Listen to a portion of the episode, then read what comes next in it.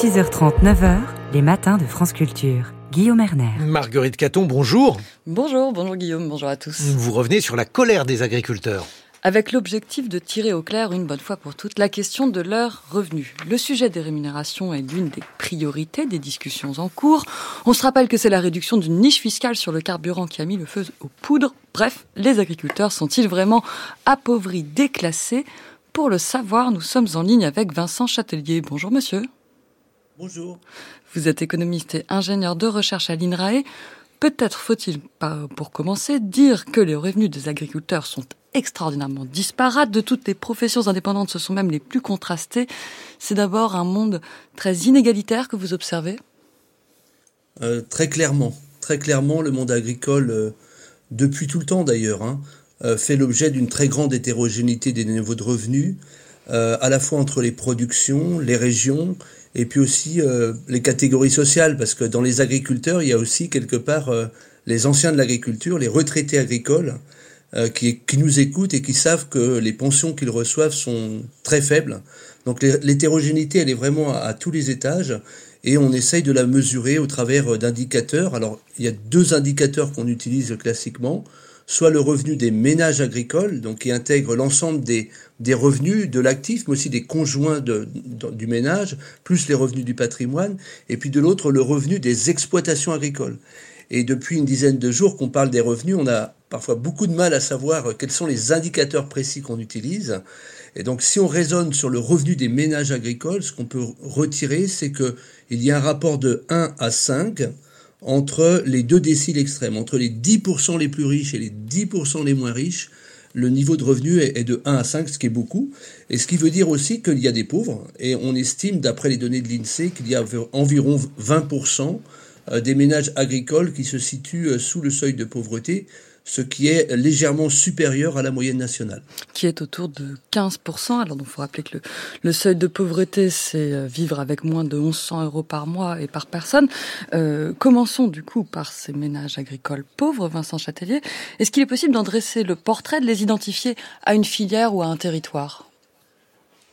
Alors, il y a effectivement des... Alors, si on raisonne sur le revenu des agriculteurs, pas du ménage, le revenu des exploitations agricoles, en gros, ce qu'on peut quand même retenir, c'est que d'une manière générale, le revenu des exploitations d'élevage, notamment bovins, viande, bovin lait et ovins, est largement inférieur à celui qu'on observe en grande culture. Donc on a fait un travail euh, d'évaluation du niveau de revenu sur les 13 dernières années, exprimé en euros constants de l'année 2022. Pour vous donner deux chiffres, les bovins viande en moyenne française, c'est 20 000 euros de résultats courants avant impôt par actif agricole familial. Euh, donc 20 000 euros. Le bovin lait, on est à 29 500 euros. Et si on raisonne les grandes cultures, nous sommes à 56 000 euros. Et les porcins sont à 47 000 euros. Donc on a des rapports pratiquement de 1 à 2 dans le niveau de résultats courants avant impôt par actif agricole familial selon les types de production. Et comme les types de production sont répartis inégalement sur le territoire, bien on a des effets régionaux.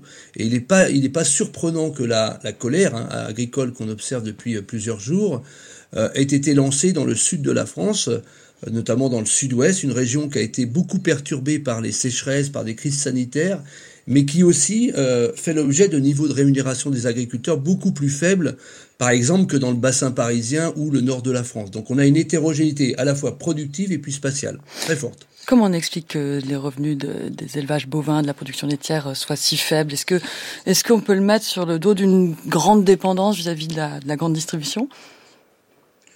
Euh, Pas uniquement. Ça, c'est l'idée qui tourne en boucle tout le temps. Pas uniquement. Euh, je veux dire, le revenu des agriculteurs, il dépend de, pour moi, de trois critères d'ailleurs qu'on a démontrés dans, des travaux qu'on a conduits à l'INRAE avec les établissements d'enseignement supérieur pour le compte du ministère de l'Agriculture, dans le cadre d'un travail sur les revenus en agriculture qui est disponible sur le web, hein, et dans lequel on montre qu'il y a trois indicateurs qui jouent beaucoup dans la dispersion des revenus. Le premier, c'est le chiffre d'affaires par emploi, avec les aides, donc c'est-à-dire la productivité du travail. Le deuxième critère, c'est la, capacité à bien utiliser les intrants de l'agriculture, les engrais, les produits phytosanitaires, l'aliment du bétail, c'est-à-dire l'efficience productive qu'on mesure à partir d'indicateurs Par exemple, euh, l'excédent brut d'exploitation, qui est un des soldes intermédiaires de gestion dans les exploitations, ramené aux consommations intermédiaires. Et le troisième critère, qui est malheureusement pas très favorable pour les jeunes agriculteurs, c'est le ratio du service de la dette, c'est-à-dire en fait les annuités qu'on doit à la banque par rapport à la performance économique de, l'exploitation. Et si vous voulez, quand on a croisé ces trois critères-là, c'est évident qu'on a, qu'on a démontré qu'il y a une très grande hétérogénéité de revenus.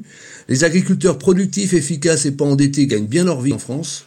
Et les agriculteurs qui sont gros mais qui sont pas efficaces ne la gagnent pas, surtout quand ils sont endettés, etc. Donc on a essayé de mettre en lumière les différentes situations. On a créé une typologie avec 64 cases. On a réparti les exploitations du réseau d'information comptable agricole dans ces cases et on a démontré que euh, les revenus euh, ne sont pas aussi homogènes que euh, ce qu'on entend dans les discours selon laquelle tous les agriculteurs gagneraient la même chose. D'ailleurs, venons-en, Vincent Châtelier, pardon, venons-en aux 20% les plus riches, ceux qui sont dans les grandes cultures. Est-ce que vous pouvez nous dire qu'est-ce que c'est les grandes cultures? Alors, pas uniquement les grandes, donc les grandes cultures, c'est les céréales, les pommes de terre, les betteraves, c'est beaucoup les productions au nord de la France, mais il n'y a pas que les grandes cultures les plus riches, hein. il y a mhm. certains producteurs de porc, il y a de la viticulture. En fait, dans chaque type de production, on l'a démontré aussi, il existe une grande hétérogénéité de revenus.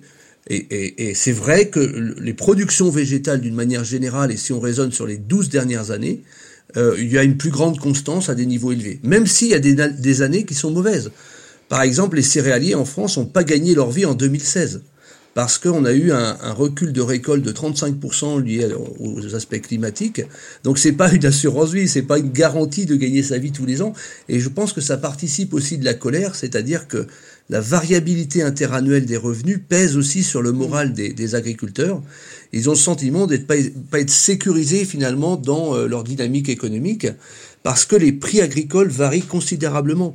Le, prix des céréales a été euh, a, varié de, de 1 à 2 au cours des cinq dernières années, ce qui est absolument un effet de levier absolument énorme sur, euh, bah, sur les niveaux de revenus d'une année à l'autre. Et il a beaucoup augmenté récemment avec la guerre en Ukraine. Alors du coup, l'archétype de l'agriculteur très riche, c'est peut-être euh, Arnaud Rousseau, le patron de la FNSEA, avec euh, une très grande exploitation de 700 hectares en Seine-et-Marne. Il cultive du colza, du blé, du tournesol, de la betterave, du maïs, de l'orge, des légumes. Il a la tête du groupe Avril. Il vend du biogaz, touche 170 000 euros d'aide de la PAC. Ça, c'est une information du Figaro. 13 400 euros par mois, une information Mediapart pour diriger le syndicat. Donc ça, c'est c'est vraiment le type de production et d'organisation de gestion d'exploitation qui qui rend l'agriculteur riche quand on hérite notamment de sa ferme. Un dernier mot, Vincent Châtelier, sur euh, le disons le ventre mou du revenu agricole, le revenu médian qui est assez proche d'ailleurs du revenu des Français. Ce qu'on voit, c'est une très grande dépendance à la PAC. Et c'est là qu'on voit que les rémunérations sont trop faibles. On gagne pas sa vie en fait. En quelques mots, Vincent Châtelier.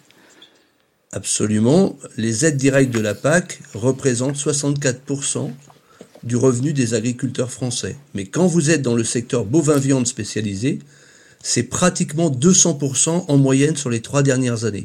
Ça veut dire qu'en fait, le prix de vente de leurs produits ne permet pas aujourd'hui de couvrir leurs coûts de production. Et évidemment, c'est un facteur d'angoisse et légitime pour les agriculteurs car euh, ils sont du coup très dépendants de la politique agricole commune dans leur niveau de rémunération. Donc on peut parfois bien gagner sa vie, mais clairement on ne vit pas de son travail. Merci beaucoup Vincent Châtelier, merci de nous avoir éclairé sur cette crise des inégalités du monde agricole. Je rappelle que vous êtes économiste, ingénieur de recherche à l'INRAE. Merci.